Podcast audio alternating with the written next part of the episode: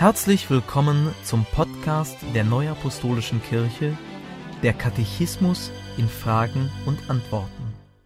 Heute beschäftigen wir uns mit den Fragen 316 bis 328 aus dem Kapitel 5 Gottes Gebote. Wie lautet das dritte Gebot? Du sollst den Feiertag heiligen. Was bedeutet das dritte Gebot? Mit dem dritten Gebot wird dazu aufgefordert, einen Tag der Woche von den anderen abzusondern, um Gott anzubeten und sich mit seinem Wort zu beschäftigen. Für Christen ist dies der Sonntag, der Tag, an dem Jesus Christus auferstanden ist. Was bedeutet das dritte Gebot im Alten Testament?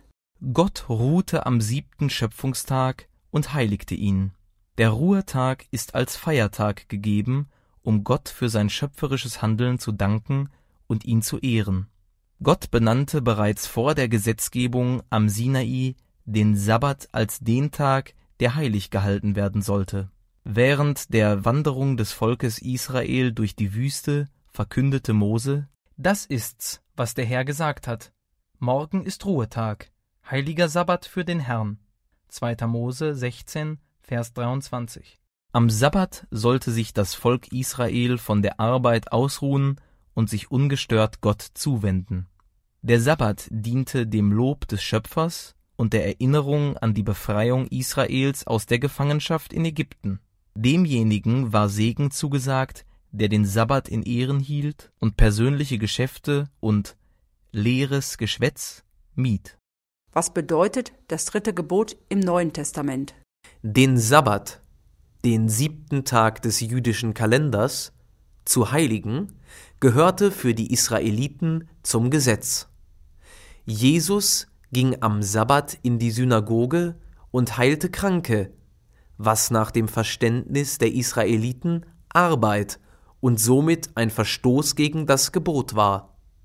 Damit machte Jesus, der Herr über den Sabbat, deutlich, dass Wohltun an den Menschen höher zu werten ist als eine rein formale Erfüllung des dritten Gebotes. Der Sabbat ist um des Menschen willen gemacht und nicht der Mensch um des Sabbats willen. Markus 2, Vers 27. Warum heiligen Christen den Sonntag als Feiertag? Christen heiligen den Sonntag als Feiertag, weil Jesus Christus an einem Sonntag von den Toten auferstanden ist. Daher ist für Christen das Heiligen des Sonntags auch ein Bekenntnis zur Auferstehung Jesu Christi. Ein Hinweis auf die Bedeutung des Sonntags als Feiertag der Christen findet sich in Apostelgeschichte 20, Vers 7. Am ersten Tag der Woche aber, als wir versammelt waren, das Brot zu brechen, predigte ihnen Paulus. Hier wird ebenso wie in 1. Korinther 16, Vers 2 der erste Tag der Woche herausgehoben, der Sonntag. Wie halten wir den Sonntag heilig? Der Sonntag soll ein Tag der Ruhe und ein Festtag der Seele sein. Wir halten den Sonntag vor allem dadurch heilig, dass wir Gott im Gottesdienst Anbetung darbringen, sein Wort gläubig aufnehmen, bußfertig die Sündenvergebung annehmen und Christi Leib und Blut im Sakrament des heiligen Abendmahls würdig genießen. Heiligung des Sonntags bedeutet auch, dass die Wirkung des Gottesdienstes vertieft wird und bewahrt bleibt. Wer nicht zum Gottesdienst kommen kann, heiligt den Sonntag, indem er im Gebet Verbindung mit Gott und der Gemeinde sucht.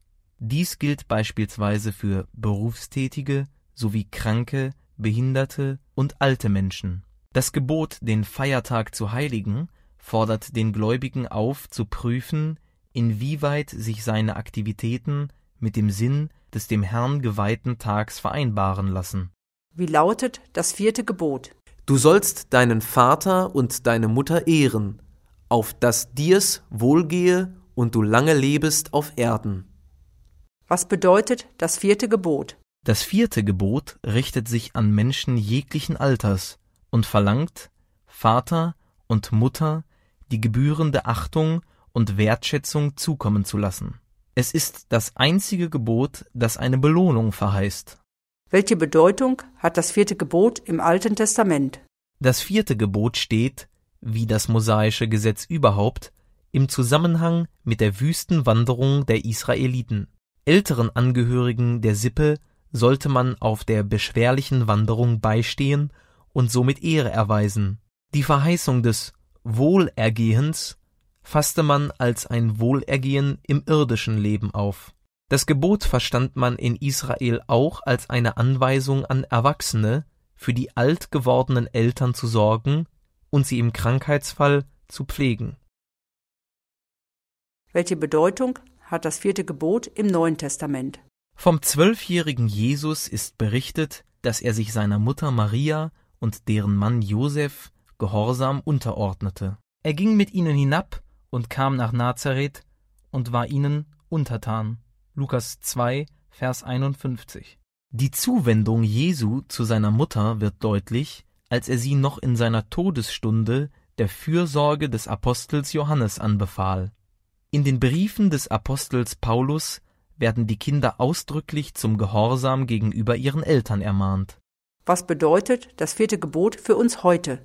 Kindern stellt sich, unabhängig von ihrem Alter, die Aufgabe, die Eltern zu ehren. Die konkrete Umsetzung des Gebotes kann sich je nach Alter, sozialem Umfeld und gesellschaftlichen Umgangsformen unterschiedlich gestalten. Alle Gehorsamspflicht des Kindes ist eingeschränkt durch den Hinweis des Apostels Petrus, man muss Gott mehr gehorchen als den Menschen. Apostelgeschichte 5, Vers 29. Wie ist die Verheißung eines langen Lebens zu verstehen?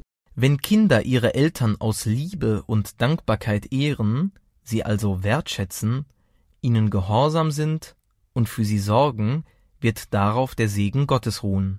In der Vorstellung der Menschen zur Zeit des Alten Testaments war langes Leben Ausdruck für Segen Gottes. Im neuen Bund zeigt sich der Segen Gottes hauptsächlich in geistlichen Gütern. Ergeben sich aus dem vierten Gebot auch Pflichten für die Eltern? Ja, die Eltern tragen in ihrer Lebensführung und in ihrem Erziehungsauftrag eine hohe Verantwortung und sollen durch ein Gott wohlgefälliges Verhalten dafür sorgen, dass den Kindern die Wertschätzung ihrer Eltern nicht erschwert wird. Erfüllen die Eltern diese Pflichten nicht, können sie auch keinen Gehorsam ihrer Kinder erwarten.